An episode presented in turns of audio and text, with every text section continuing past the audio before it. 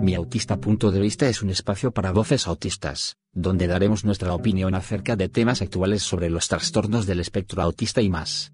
Hoy 18 de febrero que es el Día Internacional del Síndrome de Asperger, que por cierto ya no está incluido en los criterios diagnósticos, opinamos que deberíamos evolucionar tanto en teoría, como en la práctica, en este caso los profesionales que son los que se dedican al diagnóstico. Aún existe desinformación acerca del tema, como debates entre estos.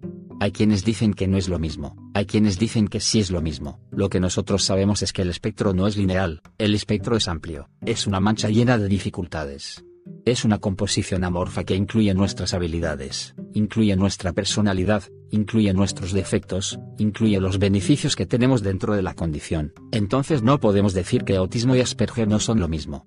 Lo es, pero es difícil de entender para las personas típicas y dentro de ellas van encapsuladas docentes, doctores, terapeutas, mismos autistas confundidos y los entendemos porque saber de una condición, apenas conocida de esta manera no es fácil, es una condición que siempre ha existido, pero poco se habló de ella y apenas sale de una estigmatización de años, de siglos.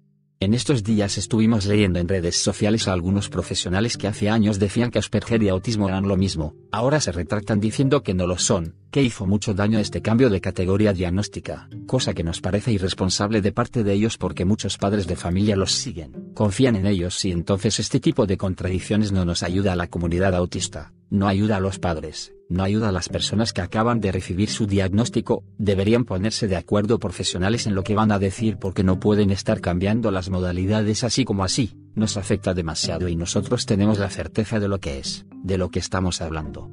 Estar leyendo este tipo de desinformación y que las personas los sigan como fanáticos, nos pone algo alertas a seguir informando desde nuestro espectro, informando desde lo que somos para brindarles noticias de fuentes confiables.